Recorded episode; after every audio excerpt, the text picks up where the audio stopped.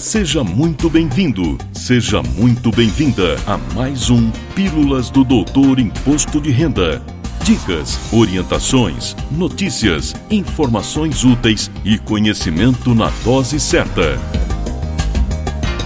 Com vocês, o professor Walter Kopp. Olá, vamos falar de imposto de renda. E hoje o tema é reforma tributária e neste momento não trata especificamente de imposto de renda da pessoa física, mas, como toda regra tributária, vai afetar o nosso bolso. E claro, ainda que baseado em questões técnicas, estarei emitindo opiniões pessoais sobre o que está em discussão. Por isso, fiquem muito à vontade para se manifestarem enviando seus comentários. Começo com uma crítica à forma, não ao conteúdo, nesse momento. Estamos falando de uma discussão que já ocorre há 30 anos e de alta complexidade, uma vez que a reforma que o país precisa é aquela que melhore o ambiente de negócios, reduza o chamado custo Brasil e, claro, para que isso tudo seja feito, vai mexer com privilégios. Por isso é preciso muita imparcialidade para entender eventuais críticas. De onde vêm? São setores que tinham privilégios? Claro que vão criticar, mas a reforma é necessária. Gosto muito de usar uma frase para situações como esta da reforma tributária. Toda questão complexa tem uma solução simples e errada. Se o problema é complexo, é claro que a solução não será simples. E aqui coloco minha primeira crítica. Apesar de a discussão se arrastar há anos, a votação ocorrida foi a toque de caixa e cheia de acordos, digamos, não republicanos, para que ocorresse a aprovação que vimos na Câmara dos Deputados. Esta primeira fase, aprovada na Câmara dos Deputados na tarde da última sexta-feira, dia 7 de julho, trata dos chamados tributos sobre o consumo, ou seja, o que tecnicamente chamamos de tributos indiretos. Aqueles que tributam a todos da mesma forma são os piores tributos em termos de justiça fiscal e distribuição de renda, porque são regressivos e com isso geram concentração de renda. Em um futuro episódio, posso tratar com mais detalhes dessa visão que tenho sobre a tributação.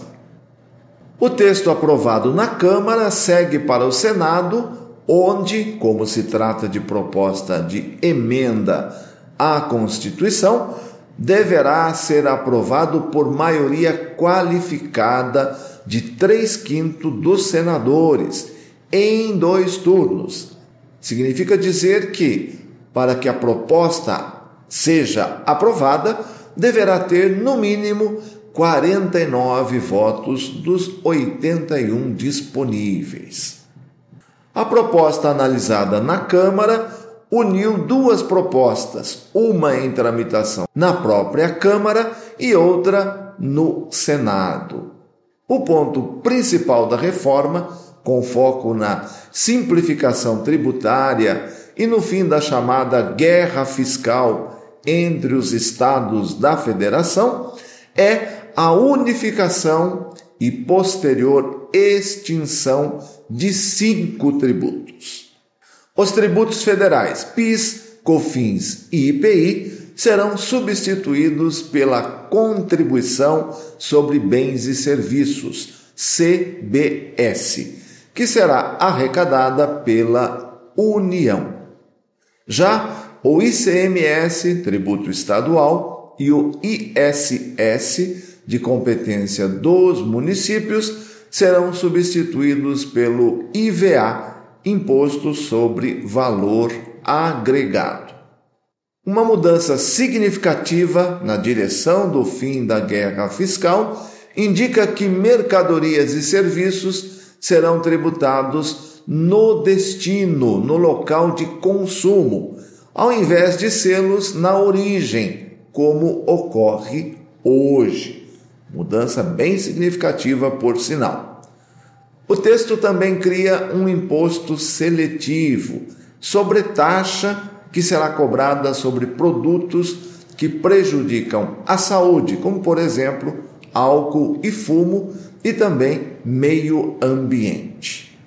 Como forma de garantir que não haveria aumento da carga tributária, que hoje está em 33,71% do PIB, seu maior valor desde que a série histórica foi instituída lá em 2010, a alíquota dos tributos que estão sendo criados foram zerados para os seguintes casos: alíquota zero da contribuição sobre bens e serviços, CBS, para a cesta básica.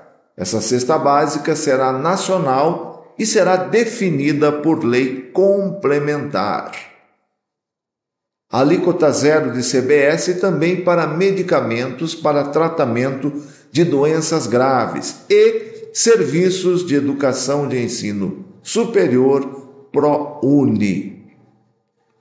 Alíquota zero do Imposto sobre Bens e Serviços, IBS, que faz parte do IVA, e da CBS para pessoas físicas que desempenham atividades agropecuárias, pesqueiras, florestais e extrativistas vegetais in natura, e para o produtor rural, pessoa física, com receita anual de até 2 milhões de reais.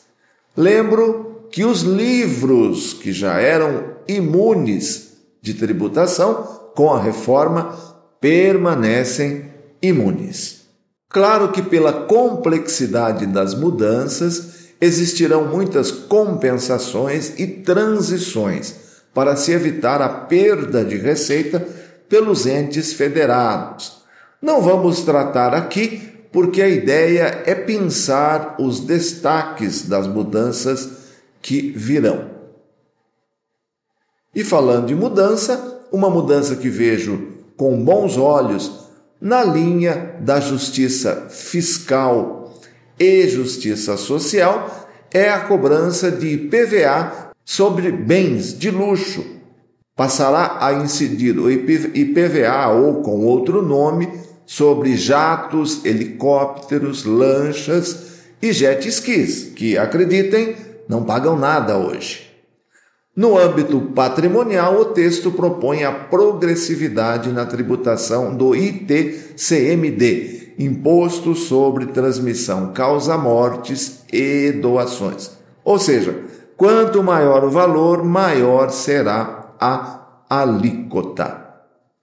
Também propõe a transferência da competência do Imposto sobre Bens Móveis, Títulos e Créditos ao estado de domicílio do contribuinte.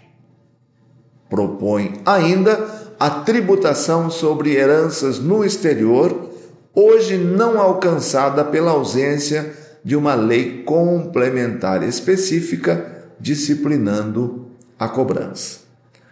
Claro que, no detalhe, a proposta tem muito mais mudanças. Nosso propósito aqui era dar uma visão geral do que vem por aí. E claro, esperando que não haja a surpresa de um aumento de carga tributária, mas a racionalização e simplificação tributária que o país tanto busca e precisa. Espero que tenham gostado do tema e conto com sua preciosa audiência no próximo episódio. Valeu! Na próxima semana tem mais Pílulas do Doutor Imposto de Renda. Obrigado por ter ficado conosco. Espalhe a novidade aos amigos. Mande suas sugestões de pauta, seus elogios e suas críticas para pílulas.doutorir.com. Até lá!